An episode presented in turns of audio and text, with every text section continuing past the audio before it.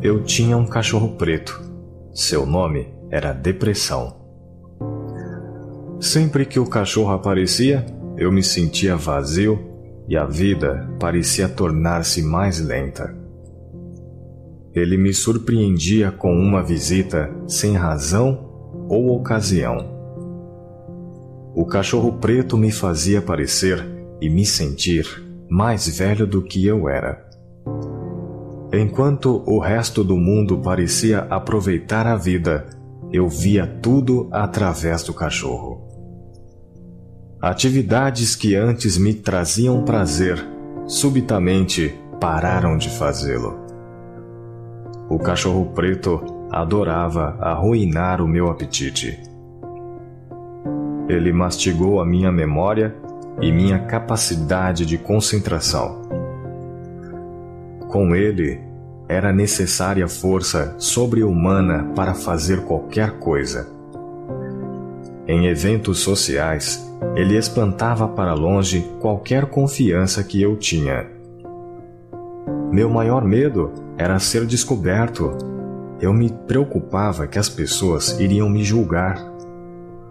Por causa da vergonha e do estigma do cachorro, eu estava sempre preocupado em ser descoberto. Então investi vastas quantidades de energia para escondê-lo. Manter uma mentira emocional é exaustivo. O cachorro podia me fazer pensar e dizer coisas negativas. Ele podia me deixar irritado e de difícil convívio. Ele tomava o meu amor e enterrava a minha intimidade ele adorava me acordar com pensamentos negativos e repetitivos. Ele também gostava de me lembrar o quão cansado eu estaria no dia seguinte. Ter um cachorro preto não é se sentir triste ou para baixo, é pior. É não ter a capacidade de sentir. Eu envelhecia e o cachorro preto ficava maior, aparecendo toda hora eu tentava espantá-lo, mas frequentemente ele vencia. Cair se tornou mais fácil do que se levantar novamente. Então eu me tornei bom em me automedicar, coisa que não ajudava de verdade. Em certo ponto, me senti totalmente isolado de tudo e todos. O cachorro preto tinha finalmente conseguido sequestrar minha vida. Quando se perde a felicidade em viver, você começa a questionar qual é o motivo da vida. Foi quando eu procurei ajuda profissional, meu primeiro passo para me recuperar e dar uma reviravolta em minha vida. Descobri que não importa quem você é, o cachorro preto afeta milhões de pessoas. Todos podem ser afetados por ele. Não existe pílula mágica Medicação ajuda alguns, outros precisam de outra abordagem. Também aprendi que ser emocionalmente sincero com as pessoas próximas pode mudar tudo. Acima de tudo, aprendi a não temer o cachorro preto e até o ensinei alguns truques. Quanto mais cansado e estressado você está, mais alto ele late. Aprenda a ter a mente serena. Exercícios físicos são tão eficientes quanto medicamentos para tratar a depressão. Ande ou corra e deixe-o para trás. Colocar seus sentimentos no papel pode ser catártico e revelador. Lembre-se das coisas às quais você é grato. Não importa quão ruim a sua vida esteja, Tomar os passos certos e conversar com as pessoas certas fazem os dias de cão passar. Eu não diria que sou grato ao cachorro preto, mas ele tem sido um professor incrível. Ele me forçou a reavaliar minha vida. Aprendi que, ao contrário de correr dos meus problemas, devo abraçá-los. Quem sabe o cachorro preto faça sempre parte da minha vida mas ele nunca será a fera que já foi. Nós temos um acordo. Por meio do conhecimento, paciência, disciplina e humor, Até o pior cachorro preto pode ser curador. Se você está com problemas, nunca tenha medo de pedir ajuda. Não existe vergonha alguma em fazê-lo. A única vergonha é deixar a vida passar. Ter um cachorro preto não é sentir triste ou arruinado, é perder a capacidade de sentir. Todos podem ser afetados por ele. É fato que em algum momento todos nós passemos por alguma circunstância como aquela. Trouxemos várias, o vídeo traz várias situações, vários comportamentos que um episódio depressivo pode nos causar. Né? E todos nós, em alguns momentos na nossa vida, seremos visitados e revisitados por ele, por eles. A diferença é como nós iremos reagir e quantas vezes na nossa vida enfrentaremos isso. Mas é fato que o sofrimento ele está incluso no projeto de Deus para a nossa vida. Né? Tra, tra, traduz para nós perseverança, esperança.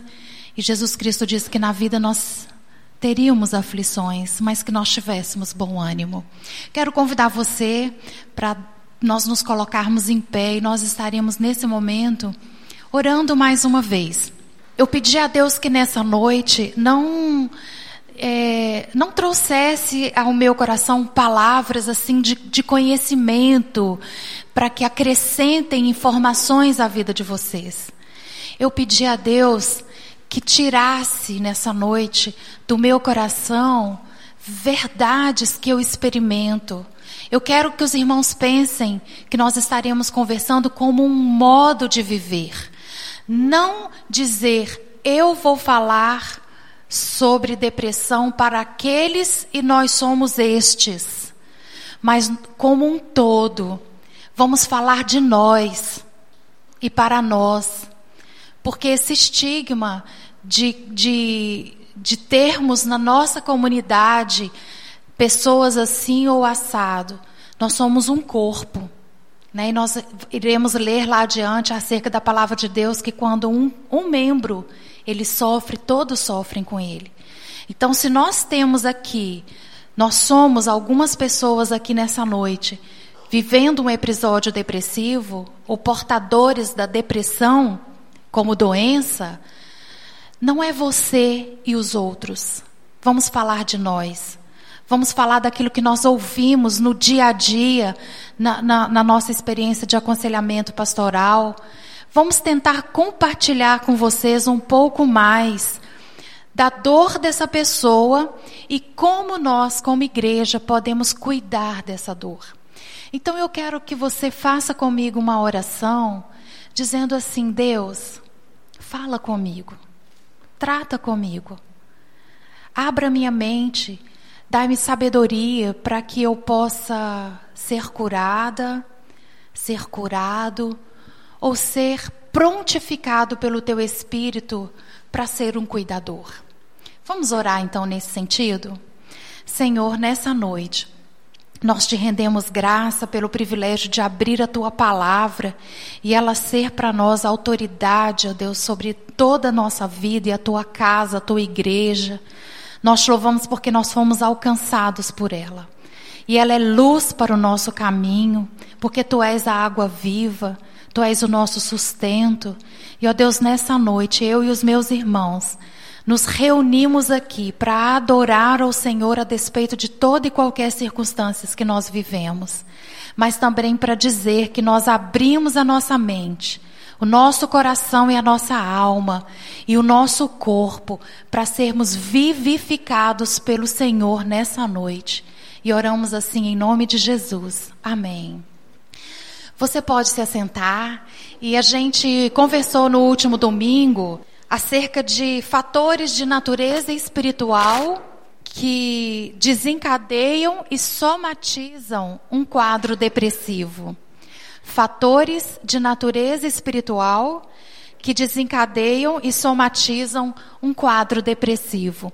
E hoje eu estou tomando a liberdade de trazer um outro texto da palavra de Deus que está lá em Hebreus 12, 1, que diz assim: Livremo-nos de tudo o que nos atrapalha e do pecado que nos envolve, e corramos com perseverança a corrida que nos é proposta. Spurgeon diz assim: Nós somos propensos a gravar os nossos sentimentos em mármore e escrever as nossas bênçãos na areia. Temos essa tendência de focar no sofrimento, na dor, naquilo que nos paralisa e nós aquilo que Deus faz a cada dia, a bênção da vida, a segurança, a alegria do Senhor que é a nossa força e esse sustento que Deus nos dá diário. É como se nós realmente escrevêssemos, especialmente nas areias do mar, né? Que cada onda vem e leva embora e a gente fica firmado naquilo que está escrito no mármore e fica paralisando a nossa vida. E sobre essa essa imagem que eu coloquei aí para vocês de, da, dos fatores de natureza é, espiritual, ela é uma lâmina que já foi passada, ela é anterior. Me chamou especial atenção essa imagem que trouxe aí, porque nós conversamos acerca de quê? Que a gente chamou aquilo que está na nossa mente, que está na nossa vida. De lixo, lembram? Que a gente às vezes perde o senso de eternidade e nós temos essas, esses fatores de natureza espiritual, que são alguns lixos que nós vamos guardando, alimentando, né? Esse cachorro preto aí do vídeo que a gente viu, a gente vai alimentando e ele vai se agigantando diante de nós. Todos os dias, eu e você precisamos levantar e chegarmos na frente do espelho, que eu acredito que 99 de nós tem um espelho no banheiro que a gente vai escovar os dentes, alguns pentear o cabelo, passar o batom. E nós temos que criar o hábito de não sair dali sem se olhar no espelho e lembrar quem somos nós em Deus quem eu sou em Deus. Porque se nós não fizermos isso, é, nós cantamos hoje, eu quero voltar ao início de tudo, encontrar-me contigo, Senhor. A gente canta isso aqui, como eu cantei muitos anos, pensando que isso aqui foi um dia em 1930, quando alguém aceitou Jesus, ou quando eu aceitei Jesus. Não. Eu penso que essa mensagem, ela é para Todos os dias, quando a gente acordar de manhã, Deus, eu quero voltar ao início de tudo. Eu quero voltar aonde o Senhor me encontrou. Quero voltar naquele dia que eu estava destroçada, que eu, tinha, que eu não tinha esperança. E eu encontrei o Senhor ali. Então eu quero voltar ali, mas eu quero ter um encontro contigo. Você convida a Deus para ter um encontro com você todos os dias?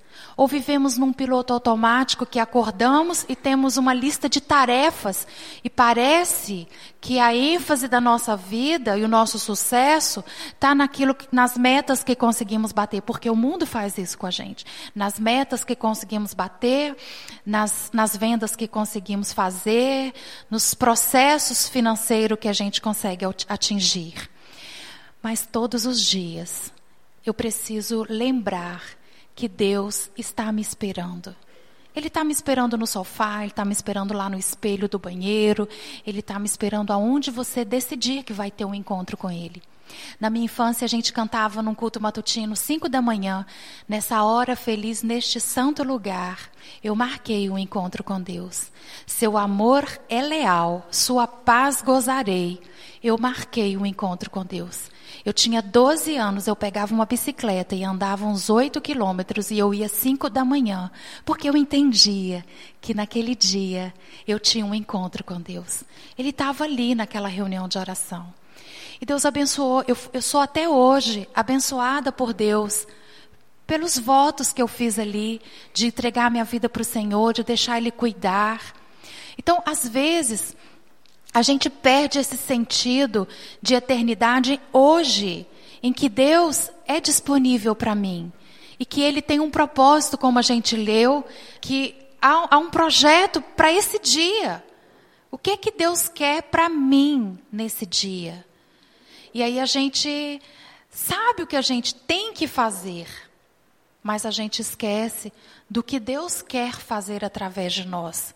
E isso é um princípio da gente trazer sentido para a nossa vida. Não podemos lidar com a fenomenologia da depressão e do suicídio, se nós não considerarmos desde o início que estamos falando de um modo de viver, de um estilo de vida que traz sentido para um dia de cada vez. E aí ele, a música diz que eu quero me reconstruir, rever meus conceitos e valores, quero me reconstruir. A cada dia, se se eu tenho uma tendência a, a viver a depressão na minha vida, isso precisa ser continuado. A Bíblia diz que nós temos que renovar a nossa mente. Se eu não renovo a minha mente de manhã, perguntando, Deus, o que, que o Senhor tem para mim hoje? Bora lá, eu quero ser útil. Eu não quero viver numa mediocridade de bater o ponto e fazer tarefas. Eu quero que o Senhor faça algo de diferente na minha vida. Olha, eu vou dizer, você vai voltar ao primeiro amor. Porque Deus habita nos corações disponíveis. Não há espaço na sua vida disponível para Deus que Ele não vá usar. Né? Aquele que vem a mim, de maneira alguma eu lançarei fora. Deus jamais vai receber a gente com o coração ferido, desejosos de encontrar um sentido na pessoa de Jesus, sem que ele faça o que só ele pode fazer.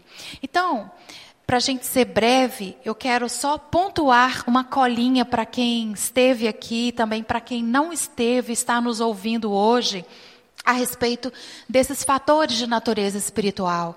Quero lembrar você de um estilo de vida baseado em extrema ansiedade, né? um modo de viver, como a gente está conversando aqui, né? em tarefas, em, em um princípio que a gente acaba fazendo coisas que são inúteis para o reino de Deus.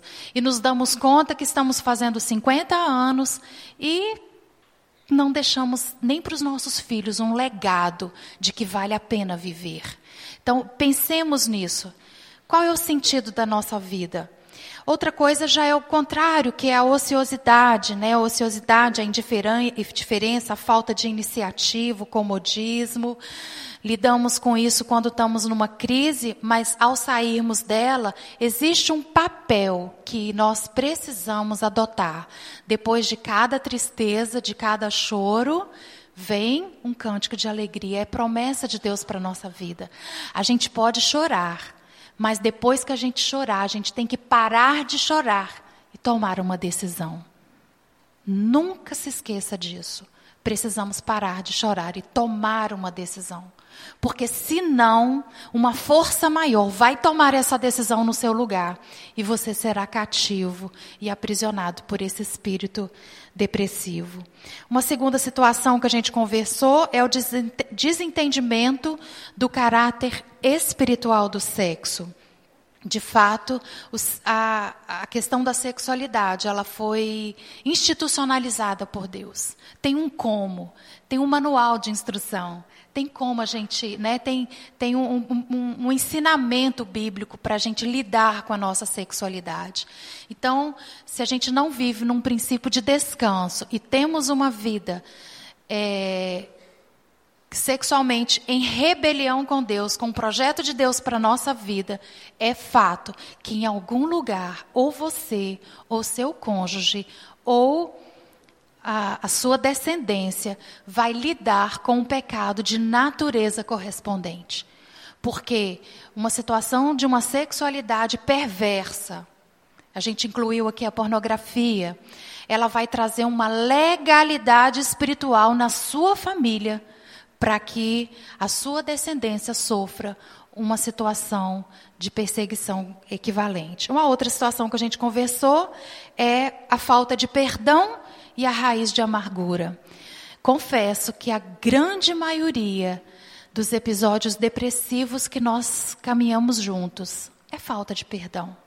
Né? A gente sempre comenta que é aquela pessoa que toma um veneno esperando a outra morrer. E ela vai se envenenando dessa amargura. E aí você pergunta: você quer ser curado? Quero. Mas você perdoa? Não consigo. Jamais nós conseguiremos perdoar. Porque o perdão ele é um ato transcendente. É uma decisão. E a Bíblia diz que aquilo que você não perdoar, você também vai reter o perdão de Deus, né? É, Mateus 6, 14 e 15. Porque se perdoardes os homens as suas ofensas, também vosso Pai Celestial vos perdoará. E se, porém, não perdoardes aos homens, tampouco nosso Pai perdoará as vossas ofensas. Você consegue imaginar viver uma vida sem receber o perdão de Deus? É insano. Se nós estamos aqui nessa noite é porque nós entendemos que a nossa vida depende do governo, do sustento, da misericórdia e da graça de Deus, que a palavra diz que a misericórdia de Deus é a causa de nós não sermos consumidos. E se nós cremos nisso, nós precisamos entender que o Senhor fulmina a nossa vida se Ele não nos perdoar. Então, o perdão, eu chego a ficar assim, realmente tocada por, por pensar nisso. Que grande responsabilidade é a minha em guardar uma mágoa se a, a minha relação com Deus está totalmente, 100% vinculada à minha relação com você. Então, se há né, algo na sua vida ainda que você não conseguiu, eu convido você que nessa noite você coloca isso diante do Senhor e diz: Deus, não a nós, não a mim, mas ao teu nome da glória. Eu decido perdoar. Eu digo que é como você assinar um cheque em branco e entregar para o Senhor e dizer: acerte essa conta para mim. E Deus valida na eternidade. Porque o problema não é você e a pessoa, é você e Deus. Você está retendo o melhor de Deus para a sua vida. A gente segue então com a falta de objetividade na vida, uma crise existencial, é o que a gente conversou lá no início, né? São situações que a gente vai vivendo, isso vai nos aprisionando a esse sistema opressor, e a gente precisa é, não um momento só. Como eu vou sair daqui hoje, vou marcar um encontro com a Giane e nós vamos criar um plano de curso para minha vida, como se fosse assim, vou fazer uma viagem para a Europa, então a gente vai fazer aqui um, um, um roteiro, né? A, a, a palavra de Deus diz que o seu caminho, ele é como a luz da manhã, que vai brilhando mais e mais até ser dia perfeito. É lindo isso.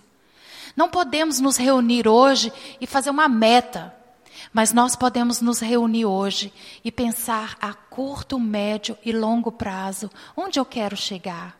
Quais são os dons que Deus confiou a mim? Quais são as áreas ministeriais que nós temos nessa igreja ou na igreja onde você congrega que pode ser disponibilizado para ser usado por Deus? E aí, um dia de cada vez, como a luz da manhã vai brilhando mais e mais, a nossa vida vai ganhando um sentido, vai ganhando algo novo. E a gente acorda todos os dias de manhã e pergunta sempre para Deus: Senhor, eu quero voltar ao primeiro amor. Eu quero renovar a minha mente, eu quero me reconstruir. Isso é um processo de um dia de cada vez. Porque é assim que a gente vai se fortalecendo e é assim que a gente vai crescendo e colocando esse cachorro preto numa coleira. Ele vai diminuindo e ele, como o autor fala, pode até ser que eu nunca vou conseguir tirar ele da minha vida, mas eu consigo colocá-lo no devido lugar. Nós podemos exercer domínio sobre a depressão. Deus pode curar uma depressão, como Ele pode curar um câncer, Ele pode curar um diabetes, Ele pode curar qualquer coisa. Mas a decisão da cura é dele, não minha. Então, se Deus não decidiu curar um câncer, Ele pode decidir não curar uma depressão. Mas eu posso colocar essa depressão num cabresto, como diz lá em Minas Gerais, numa coleira, e em Deus eu encontrar dia a dia um sentido para minha vida, para dar um cala-boca nessa visita que tenta cada dia dizer quem eu sou. E por isso nós nos sentimos menores, porque nós acreditamos nas mentiras que esse cachorro nos fala. Bom, precisamos seguir é, a questão dos votos, né? Votos praticados eu preciso desfazer, quebrar. Aquilo que eu fiz, eu tenho que anular. E aquilo que eu recebi de herança, eu preciso renunciar. É um tempo de oração, você e Deus, e isso tem uma configuração espiritual transcendente. Legalidades que foram abertas, as quais nós precisamos desfazer sobre a nossa vida. E por fim, a questão das perdas e das desilusões. Então, nós compartilhamos aqui alguns fatores de natureza espiritual que podem incentivar e sustentar um quadro depressivo. E agora, então, a gente vai dar sequência ao que a gente quer falar brevemente nessa noite acerca do cuidado. Né? Vamos pensar, então, que eu seja ou que eu tenha uma pessoa que lida com uma depressão, alguns, algumas coisas que nós podemos compartilhar acerca dessa perspectiva. E nós vamos começar de onde a gente terminou domingo, que é aquele vídeo sobre o Titanic.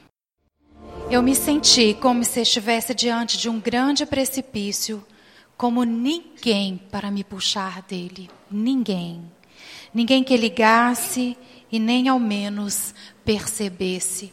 O vídeo começa com essa cena em que ela está num daqueles jantares ali do comandante e ela se sente, muito embora cheia de pessoas, com tudo a, a, a, a seu dispor em termos de, de vida financeira, relacionamento, mas ela se vê à beira de um precipício.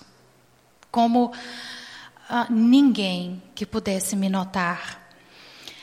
A primeira situação que a gente precisa considerar eu chamaria de empatia. Conheça a dor do outro. Quantos de nós vivemos sentados ali, domingo após domingo, e poderia dizer assim: Poxa, eu estou todo domingo aqui e eu me sinto à beira de um precipício, como se ninguém para me puxar dele. Lidamos com pessoas no nosso dia a dia, de faculdade, de trabalho, de relacionamento mesmo interpessoal, e que as pessoas estão assim, sentadas do nosso lado, passamos por ela, por elas, mas nós somos incapazes de olhá-la nos olhos e sentir a dor dela. Primeiro porque a gente está blindado. A gente está vivendo de uma forma, como diz aquele ditado popular, cada um por si e Deus para todos. Quando Deus disse que nós precisamos amar o próximo como nós amamos a nós mesmos. Então, a primeira situação é nós podermos identificar as pessoas que lidam com a depressão do nosso lado. Ah, com relação a isso, eu digo que uma frase do C.S. Lewis que eu gosto, que diz que os únicos que não têm cicatrizes são aqueles que decidiram não combater. Todos nós temos as nossas cicatrizes. Todos nós temos as nossas dores. Então, quando eu sou fraco, aí é que eu sou forte, porque a minha força está no Senhor. Se você está forte, se você está resiliente, saiba que na mesma medida que você foi curado, você vai curar outras pessoas. Isso é um, é um padrão de Deus. Seja qual dor que você conheça, Deus permitiu que você a sofresse, que você passasse por ela, para que hoje, você forte e resiliente, você possa ser os braços de Deus para abraçar, seus lábios sejam uma voz de Deus para abençoar. Deus quer usar você, Deus quer usar a nossa vida para levar essa, esse, esse amor empático, né? Será que isso existe, né? Essa empatia e entender que todos nós temos as nossas cicatrizes, porque nós decidimos combater. Uma outra situação que me chama especial atenção é busco preparo para estabelecer o diálogo. Eu sempre digo que a gente precisa buscar informação. Hoje, conversando com um irmão pela manhã, ele comentando acerca de excelência para o seu ministério, e eu perguntei qual foi a última vez que você buscou um treinamento? O que, que você lê acerca dessa área ministerial, que você trabalha nela? Ele disse: Ah, eu, eu nunca fiz, eu, eu, eu, eu, eu cheguei, eu vi que dá certo para eu trabalhar nessa área, eu me voluntariei. Mas tudo que a gente vai fazer no mercado financeiro que a gente trabalha, a gente vai estudar as possibilidades de melhor lucro. Nas áreas que a gente trabalha lá fora, a gente busca excelência porque a gente sabe que o mercado é competitivo. Mas no reino de Deus, as coisas são assim, meia boca, dentro das migalhas de tempo que sobram, então eu vou servir. Bom, estou entrando nessa, como um, abrindo, fechando um parêntese, que também nas áreas que eu quero ajudar as pessoas, eu também preciso me informar. Se eu passei por um luto, se eu passei por uma separação, se eu passei por um divórcio, se eu passei por, por uma perda, é, por um desemprego, uh, por uma doença, seja a depressão, aquilo a qual nós enfrentamos, Deus permitiu, com a mesma medida que nós fomos curados, nós vamos ser canal de cura para as outras pessoas. Mas o primeiro processo, eu preciso me dispor. O segundo é me informar. Se você quer ajudar alguém com depressão, você não adianta ter só aquela empatia, aquele amor, se você não quer estudar sobre aquilo ali. Entender como é o comportamento depressivo, o que é uma ideação suicida, como é que isso funciona. Então, eu, eu chamo atenção para isso aí, porque a gente ora e pede a Deus sabedoria. E a Bíblia diz, diz assim: se, vo, se alguém tem falta de sabedoria, peça a Deus, porque Ele dá gratuitamente. Sabedoria vem de Deus. Mas a informação e o conhecimento para eu usar a minha sabedoria, não é Deus que vai, pum. Eu tenho um preço a pagar. Eu preciso ler, eu preciso me informar. E aí é que eu coloco uma segunda situação que eu chamo de aproximação. Né? Essa aproximação, as imagens elas são pequenas, mas se você perceber, a primeira, a primeira imagem, ele está bem distante. Às vezes a gente quer ajudar uma pessoa depressiva e já chega alarmando. Mas você, pum, a pessoa assusta e cai. Ou, né? Então, você incentiva a pessoa aí. Então, ah, de longe, ele, chega, ele chega ao longe e ele começa. Não faça isso. Né? Ele vai num discurso assim, depois ele se aproxima e ele estende a mão. E essa aproximação ali, aí depois ele chega até encostar e fica um tempo conversando. Olha, água como essa daí é gelada.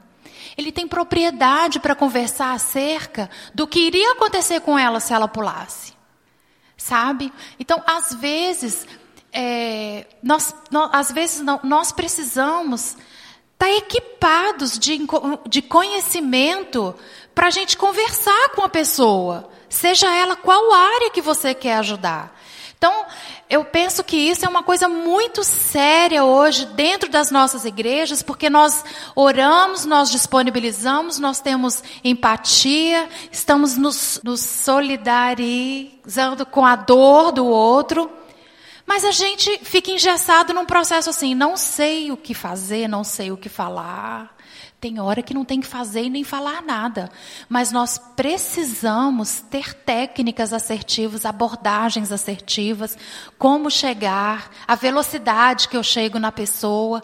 E aí ele consegue até estabelecer um diálogo. Eles ficam ali um tempo conversando. É, pastor falou um tempo, algum tempo sobre pecado, que nos chamou muita atenção sobre o, o pecado, sobre aquela ação preventiva sobre o pecado e a ação corretiva. Vocês estão lembrados disso? A ação preventiva, eu decidi antes, ele usou a, a figura de José. Ele decidiu antes. E quando a mulher dava em cima dele, ele dizia assim: Olha, sem chance. Eu não vou pecar contra o meu Deus e o meu Senhor, que confiou tudo a mim, menos a senhora. Decidiu antes, prevenção. E a corretiva foi Davi, que depois que ficou com a mulher de outro homem, uma sucessão de dominós assim, desencadeando um, um abismo faz declaração a outro abismo. Né? Então ele quer corrigir e muitas vezes a gente, para corrigir, a gente acaba também estragando mais. E aí é que eu chamo essa intervenção preventiva, é, essa aproximação né, da, da pessoa como uma ação preventiva. É um processo de conquistar a confiança do outro. Né? Eu achei isso muito lindo. Eu preciso que você confie em mim, que você acredita, para que eu possa te ajudar. Então, nós precisamos ter essa capacidade de conquistar a confiança do irmão. Então, por isso é que eu digo: ame, se esforce em conhecer, ore e busque estabelecer um diálogo, busque estabelecer um relacionamento. Então, eu digo: leia, troque ideias e busque sabedoria para enfrentar e prevenir essa dor. Se a gente consegue conversar sempre, dialogar sempre, a gente vai criando uma ambiência de confiança, onde nós podemos prevenir que os nossos episódios depressivos sejam tão constantes. Podemos crer que Deus vai nos livrar dele? Podemos, mas se Deus não nos livrar, nós estaremos prontificados a sermos cuidadores uns dos outros, para que a gente coloque esse negócio na coleira. É, uma, um segundo passo, então, primeiro a gente conversou sobre a empatia, né? Conheça a dor do outro. Pensamos nesse processo é, preventivo da aproximação, tentar nos aproximarmos das pessoas. E o, o outro tópico eu chamaria de estenda a sua mão. Antes dele chegar próximo, estabelecer o diálogo, ele já vem com a mão estendida. E olha o que ele diz. Já estou envolvido. Né? Ele, ele diz que vai pular junto. Né? Eu, eu não tenho essa resposta se realmente ele pularia junto. Mas eu vou dizer para vocês. Eu conheço familiares que pularam e o, e, o, e o depressivo ficou vivo. Porque a depressão, ela somatiza uma situação dentro do convívio. Ela deprime os outros. A gente chama de codependente. É aquela pessoa que ela vai vivendo com o depressivo e ela vai tomando essa carga, às vezes de rejeição, de dor, que chega um ponto que, sinceramente, ele diz assim: se ela não pular, pulo eu. Né? Então, pensar que às vezes você não foi chamado para cuidar do indivíduo depressivo.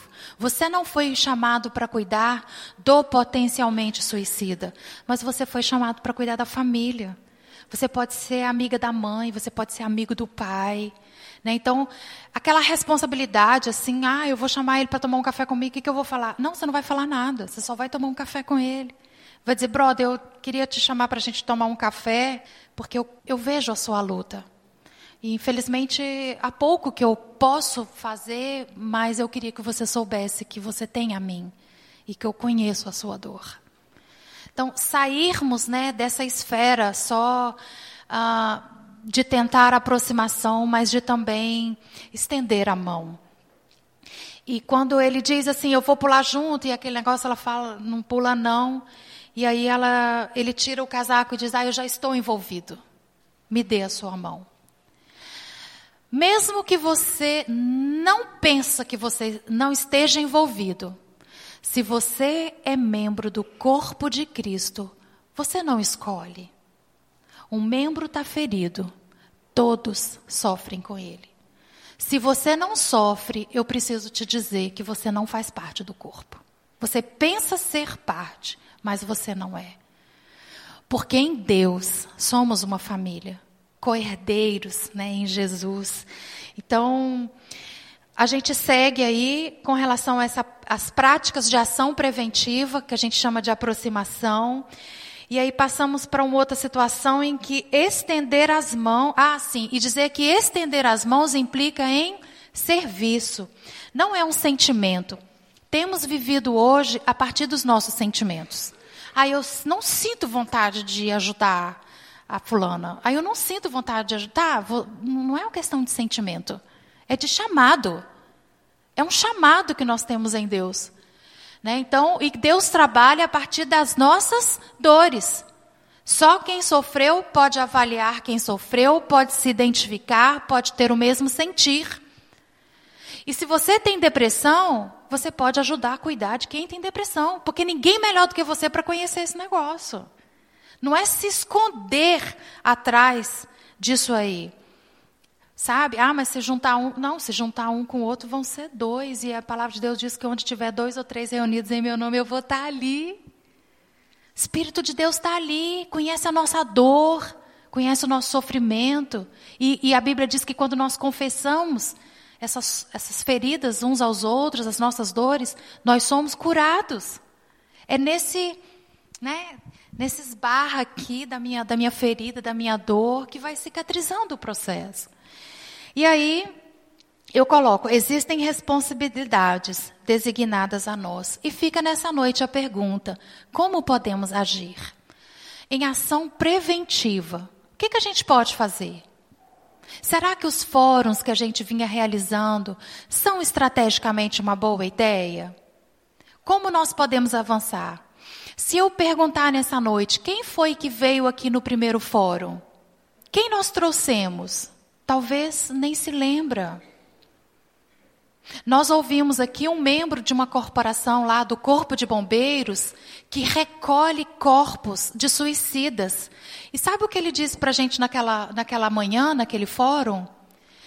Que se nós fôssemos uma igreja que pudéssemos acolher, abraçar e cuidar dos familiares, eles nos entregariam, porque eles não sabem o que fazer para dar notícia para os familiares. Eles não sabem o que fazer.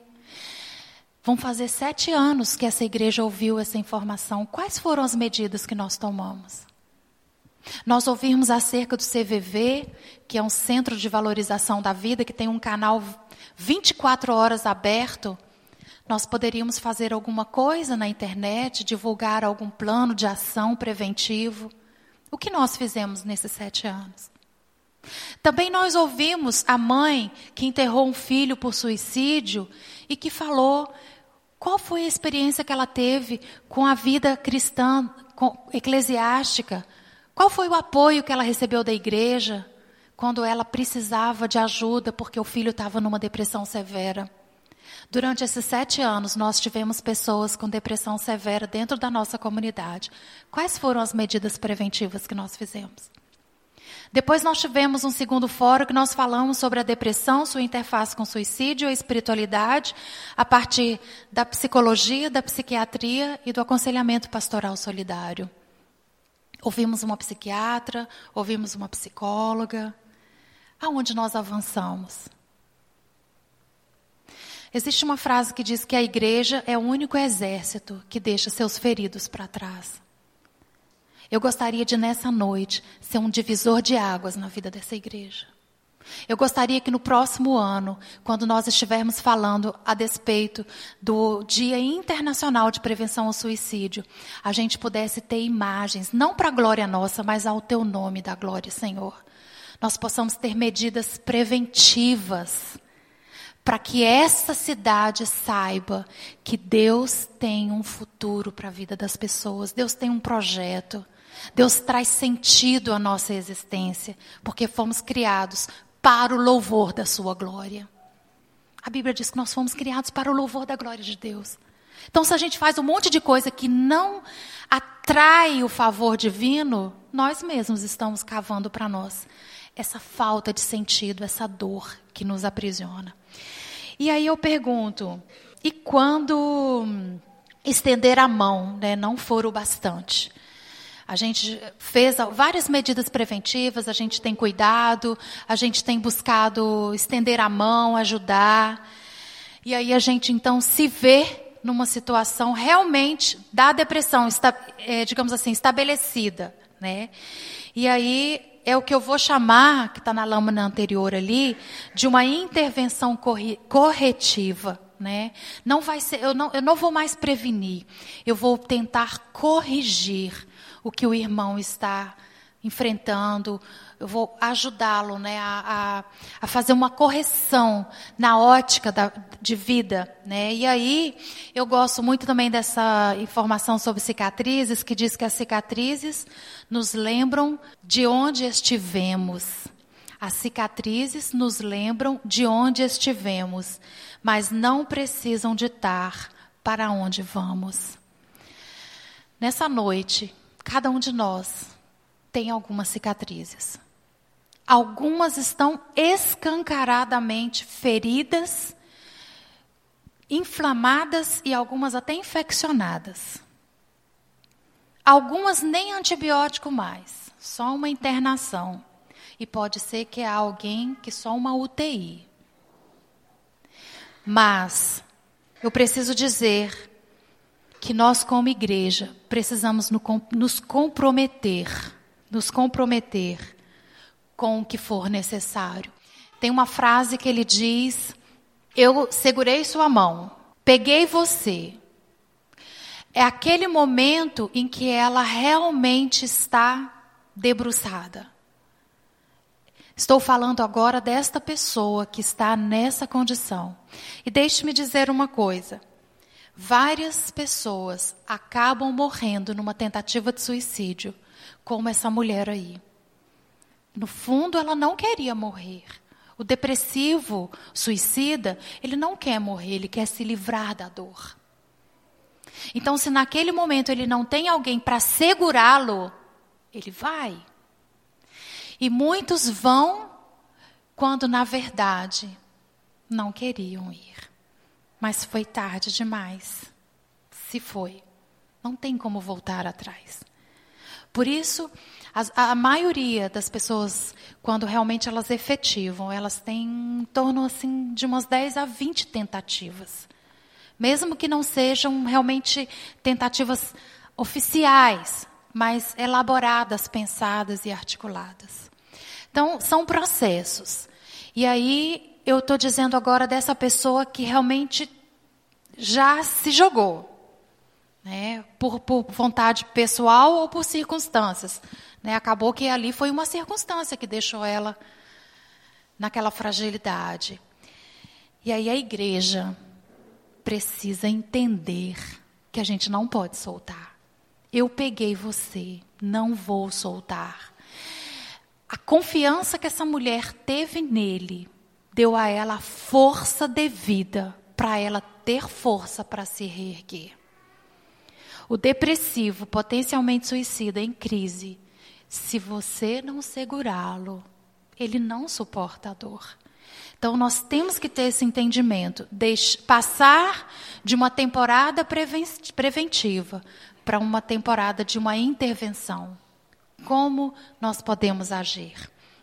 E aí eu trago Vou resumir um pouco mais a nossa fala, aquele versículo que nós já falamos, que quando um membro sofre, todos sofrem com ele. Então, quando uma pessoa está dependurada num processo de dor, eu vou sofrer junto. Bom, de fato, só Deus é a vida, né? A palavra de Deus diz que eu sou o caminho, a verdade e a vida. Só Deus, só Jesus é a vida.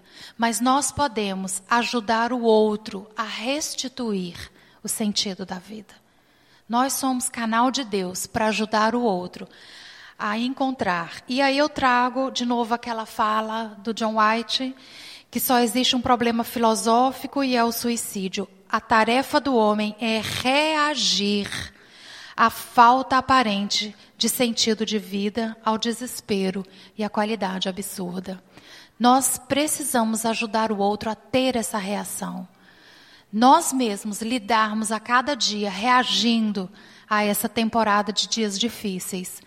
Mas no caso da pessoa que realmente está lidando com uma ideação suicida, nós podemos ser canal de luz, de voz, para ajudar ao outro a restituir esse sentido.